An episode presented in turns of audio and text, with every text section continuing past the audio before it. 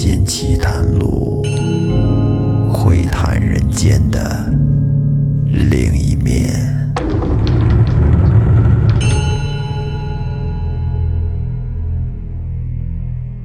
各位听众朋友，大家好，欢迎收听《民间奇谈录》，我是老岳。咱们这期接着说四命沉冤。在上一期里，张老二和众家人把三姐儿和他的义兄吴周一块儿扭送到了衙门。这一行人啊，是骂骂咧咧的，一块拥簇着来到了县衙。张老儿叫人看住了吴周和三姐儿，便让他们跑了，而自己呢，则登上了台阶儿，走到了县衙的门口。那有一面大鼓，他就用力的勒起堂鼓来，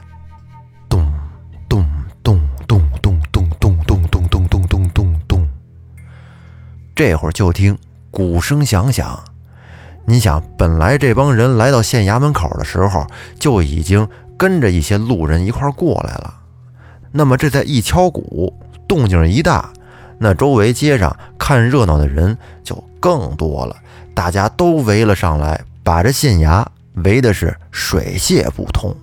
有人就问：“怎么回事啊？什么情况？”有人说：“你不知道啊，这儿媳妇把老公公给弄死了。”还有人说是：“不对，这是儿子被儿媳妇给杀了。”还有人说。你们知道什么呀？这是儿子跟他大舅哥搞一块儿去了。反正这传来传去，说什么的都有。这个县的县令叫孙县令，这会儿正跟县衙里呢。他听见外边有人勒堂鼓，也不敢怠慢，就穿上了官服，喊了一声“升堂”。只见这三班衙役一起排列在了两边。喊过唐威之后，孙县令就问当值差役是何人击鼓啊？回禀说是颐和茶庄的张老儿。于是孙县令便叫人把张老儿传上堂来。这张老儿来到堂上，见了县令，咣叽就跪下了，那头磕的呀，就跟捣蒜似的，嘴里连呼：“请青天大人为小民做主。”孙县令叫他起来，问他是何事击鼓啊？有状告何人？于是张老儿便把自己猜测的关于儿媳妇吴三姐和他的表兄吴州通奸，又如何设骗局将俊生骗到无人处害死，而吴州又如何来刺探情况的事情，从头至尾说了一遍。临了。这张老二说：“都说县令大人断案如神，执法如山，恳请大人为小民做主，为我儿报仇啊！小民将没齿不忘大人的恩德。”这个孙县令啊，也不是什么好官，向来是刚愎自用，经常以青天自居，觉得自己是孙青天。也不哪来的这迷之自信。听完张老儿的话，觉得哎挺顺耳，懂我，他就琢磨：这张老儿是城内知名的富商，一向遵纪守法。如果不是真出了什么事儿，我想他是断然不会撕破脸面、抛却名声来状告儿媳妇的。于是他便传吴周和三姐上堂。吴周二人在堂上跪拜过孙县令，屏住了气息，等候发落。县令令二人抬起头来，这二人遵命，把头直面县令。这孙县令一看二人，嚯，长得漂亮啊！这两个人可以说是俊美清秀、气质朗丽的青年，要不是来这儿打官司。真可谓是郎才女貌，天生一对的标致夫妻呀！但是他又转念一想，连我这么有经验的青天大老爷、阅历丰富的人都产生了这样的感觉，那他们之间相互发生奸情是再可能不过的了。您听听丫这思路，人两个人啊都长得好看，关系不错，就断定人家有奸情，那他可别看现在的综艺节目，这一看全是事儿。于是孙县令便对吴周说：“吴周，张老儿告你阴间害命，逆师灭迹，可有此事啊？你给我从实招来。”这吴周听完了，连声呼喊：“大人，大人，这是天大的冤枉啊！小人被义父吴老儿收为义子，与三姐儿情同亲兄妹一般，是绝对不会做此禽兽不如的苟且之事啊！至于杀害了俊生，更是子虚乌有。这亲家叔父的家罪是全凭臆想，毫无根据。俊生失踪，事出奇特。”失子之事，人可体谅，理应下力寻找，而不必横生枝蔓才是。望大人明察，善为调处，则小人有幸，何家有幸啊！咱得说，吴州这一番话说的没毛病，哎，讲的是甚为得体，既合情理，而又没有怨言。孙县令听完，觉得也有点道理。他这可就犯起了难，于是转脸就问向张老儿，问他有什么话可讲。这张老儿，咱们在前面也说了，这个人有一个缺点，那就是固执。哎，他天生犟种，从来不肯认错，更何况是人命关天到、自己亲生儿子的这种大事儿。于是他就又跪下，一个头磕到地上说。大人，你可不要听信吴周的胡言。你看他面似和善，实则极为狡诈。大人不可为他的言语所迷惑。小人告他自有道理，我愿与这厮当堂对质，望大人准许。好，本县准你对质。于是张老儿转头对吴周问道：“我问你。”你说俊生有可能到勾栏瓦舍去厮混，且说后生之辈一时兴起，偶尔去那种场所，乃情理之中的事。这话你可曾说过？吴周说：“是，我说过。不过我说的是有可能，他可能去那儿，但是却没有说过他一定会在那儿啊。”这会儿张老儿又说。大人，我子俊生自小受名师教诲，又有我时常督训，一向是知书达理，是那种勾当为大逆人伦，这是尽人皆知的。他又如何会因所谓的新奇而做那苟且之事呢？吴周之言分明道出了他的意念和境界，足见他是个不逞之徒。说完，张老儿又转向吴周：“我再问你，你手腕的伤究竟是怎么弄的？”吴周说：“大人，小人手腕是被猫抓伤的，与杀人毫无干系呀。”“哦，猫抓伤的。那我再问你，你那外衣为何与我儿俊生所穿的一模一样？”你给我说，究竟是怎么来的？而衣袖上的血迹又是怎么回事？这这血是猫抓之后染上的。至于至于衣服一样，关于衣服这一点，吴周也没想到。其实他也不知道是不是跟俊生穿的是一样的衣服，便一时语塞起来。而张老儿见状。又逼近了一步，问：“哼，这你又如何解说？”孙县令听到张老儿的这一番盘问，这会儿他心里的那小天平又倾向到了他这一边，于是将惊堂木一拍：“吴周，你还不快从实招来！”吴周说：“大人容禀，这件外衣是三姐为我缝制的。”小人并不知与俊生穿的是不是一样啊？张老儿这会儿见机，马上咬住了，说：“哼，我儿那天去你家，穿的就是这件外衣，为何现在又穿到了你的身上？”话说到这份上，三姐这会儿可忍不住了，便大声说：“大人，我哥这件衣服原是父亲从苏州买回来的绸料，我为哥哥缝了一件。”因为这布料和花色都很漂亮，所以我将剩下的为夫君也缝制了一件。这两件乍一看是相近，但是尺寸却不相同啊！孙县令这会儿大声喝道：“张俊生现在已经失踪了，即使你说做了两件，又如何比较尺寸？”我看血迹，衣服绝非巧合。吴周，你还敢强辩？还不快快将实情招出，免受皮肉之苦啊！吴州说：“大人，大人不可这样断案呐！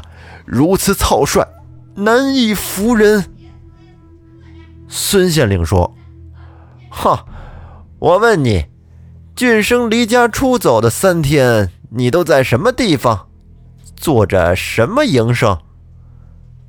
前些日家父病重，小人除了买药之外，一直都守在家中伺候他老人家。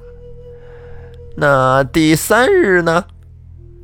家母念小人那几日过于劳累，加之家父的病已大转，就叫小人出去散散心。散散心，那你去了哪里？小人去了扬州北郊的天宁寺。那你腕上的伤又伤在哪日呢？回禀大人，小人腕上的伤伤于前日。你进城探听消息，是先去张三姐家，还是先到张老儿处？大人。我自然是先到的三姐那里呀。你去了那儿都说了些什么？又做了些什么？我只是问了俊生有无下落，便同三姐一起到亲家叔父这边来了。好，好，好，你且站过一边，速去传吴老儿夫妇。县令发签之后，即命退堂。将张老儿与吴周三姐儿分别羁押，赶走了围观的群众，闭上了衙门的大门。这围观的群众都说这案子挺新奇呀，哎，大家都迟迟的不肯散去，都想等吴老儿夫妇过来之后，再看看后续怎么发展。这吴周与三姐儿被带到了一间很小的小屋，唐毅将房门上上锁之后，便退了去。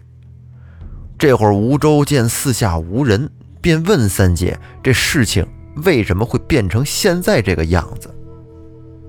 而三姐儿早被突如其来的这番变化惊呆了，这会儿才刚缓过点神儿来，正自己跟那儿流泪呢。见吴周问他，便说：“哥，你说这该如何是好啊？”吴周说：“看来现在是有理不让讲，也讲不清楚了。要紧的是得知道俊生的下落呀。你觉得他会在哪儿啊？”吴周这会儿是直奔主题，希望三姐儿能说出一些线索来。而三姐儿说。我觉得他八成应该是去了勾栏妓院。吴周说：“那你的推测能有多少把握？”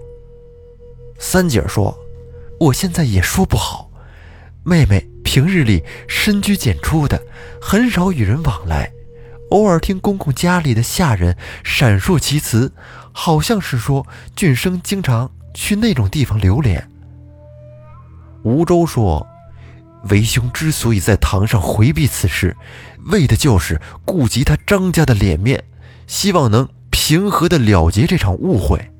谁知现在他们家却往死里逼人，若是这样，我将在大堂上说出实情，唯有如此，才可大白于天下，还我清白。而这会儿，三姐犹豫地说：“如果说俊生去青楼，这没有证据啊，人家也不听，那我们该怎么办？”正在两个人困惑的时候，这会儿只听脚步声响，这衙役又来提人过堂。那孙县令啊，其实这是有意的设了一个二人独处的机会。而他呢，则带着书吏在隐蔽的地方窃听，以便能抓到些证据。等到二人对话到这个地方，县令是全听着了。他以为呀，真相现在已经大白，便吩咐升堂。而此时，吴老儿夫妇也被传到了衙门。孙县令拍过惊堂木。大声喝道：“吴老儿，本仙问你，张家差人到你家打探俊生之事的前一天，吴周去哪儿了？”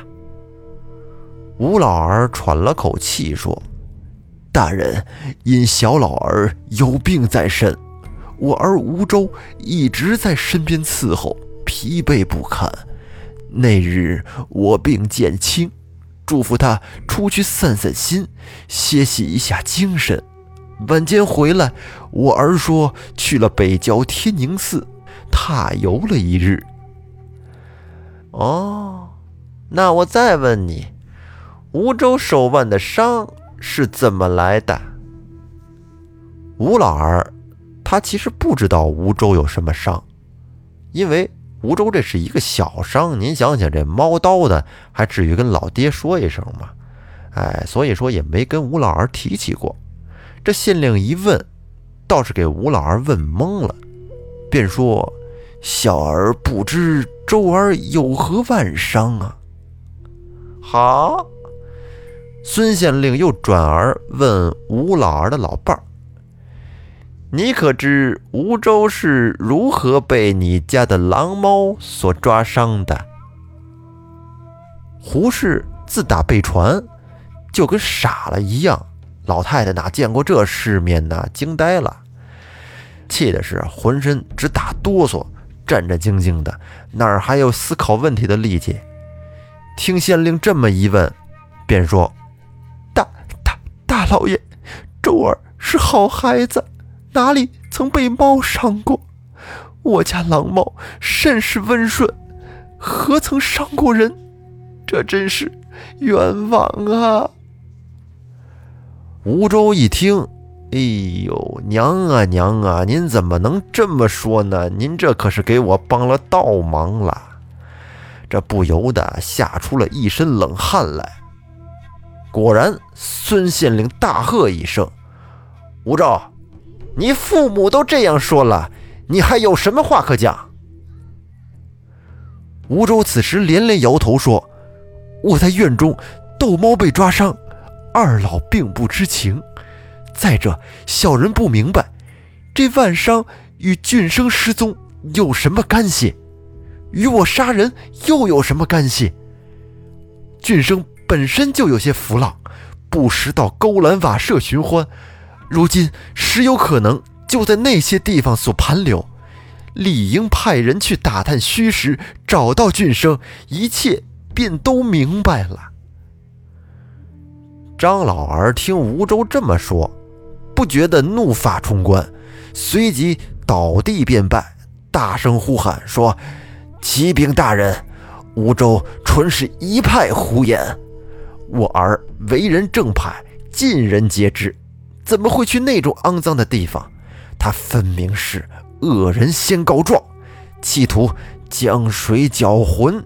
求大人为小民做主，严惩这阴间害命的歹人。吴老儿听罢，也顾不得公堂之际，当即喊道：“你、你、你真是血口喷人！周儿最忠厚本分。”你因何栽赃陷害、无理取闹？还没等说完，只听一声惊堂木响，孙县令断喝道：“哦，公堂之上成何体统？吴老二，你敢咆哮公堂，实属可恶！来人，给我重责十杖，尔正堂规。”这会儿，两边的堂议不由分说，就把吴老二摁在地上打了十掌。因为见他已经年迈了，上岁数了，所以说他们下手也不重。但是怎奈何吴老儿是病体初愈，这十掌下去，可真够他受的，连喊叫的力气都没了。而他媳妇胡氏则吓得魂飞魄散，跟那儿眼泪刷刷的直流，也不敢作声。打过了吴老二。孙县令又说：“此案现已十分明朗，请听本官道来。那吴州本是吴老儿之义子，进得吴家，见三姐俊美，即生爱慕之心。只是碍于兄妹的名分，不能结成连理。但是他淫心不泯，基于三姐勾搭成奸。”而三姐嫁与张家之后，吴州便以张俊生为心中情敌，欲除之而后快。他一面与三姐借探家之机行淫乱之事，一面密谋加害俊生之计，后令三姐谎称父病，令俊生前去探望，被吴州截至半途杀害，并将死尸藏匿。造成俊生失踪之假象，为自圆其说，又造出俊生流连青楼的舆论，蒙混视听。不料在杀人之时被俊生挣扎所伤，遂称遭猫抓伤以逃罪责。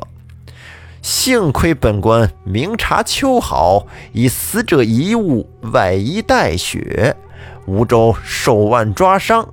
密室深供等证据，揭穿暗中蹊跷，为民伸冤，为法张目，才使本案真相大白于世人。吴州吴三姐，你等可知罪？还不快招认！吴周与三姐儿还有吴老儿夫妇听罢，皆大呼冤枉。吴周说。大人断案，全凭想象，牵强附会，草菅人命，王法何在？公理何在？而围观的人群也觉得呀，这案子判的这水平真不怎么样，太武断可笑了，都跟下面议论不已。孙县令见状，怎么着还敢质疑我？于是大喝一声：“大胆顽徒！”看来不用大刑，你是不肯招认了。随即命衙役将吴州当堂按倒，重责八十杖，打的吴州啊是血肉模糊，昏死过去。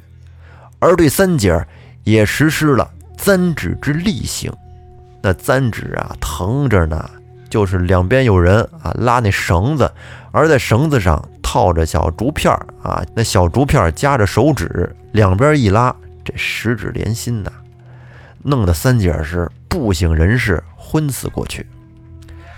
等喷过冷水苏醒过来之后，随即令二人化供。但是不想，这二人体质虽弱，但是死也不肯招认，仍然用着微弱之声喊冤枉。三姐的母亲胡氏见状，早已昏迷倒地，而吴老儿则气得大叫：“如此昏庸，何以为官？”而在围观的人群中，有那路见不平的人，在人堆里就喊：“审的不公，冤枉好人，天理何在？王法何在？”而在旁边的张老二看到公堂之上的这等惨状，也觉得。心里不得自在，而孙县令见现在的场面有点失控啊，难以收场，随即令人将吴家四口进行收押，待再审后定夺，然后命退堂。而张老二则低着头走出了县衙。但是他走出县衙有好吗？那遭到了围观群众的严厉指责和辱骂，甚至有几个小朋友都看不过去了，拿那垃圾果皮，哎，朝张老二扔啊，打他，弄得是狼狈不堪。您瞧瞧这好好的日子，这边已经是乱成一锅粥了，而张俊生那边现在是什么情况呢？哎，这个咱们留在下期再说。好，如果您喜欢我们的节目，欢迎您订阅专辑并关注主播，咱们下期再见，拜拜。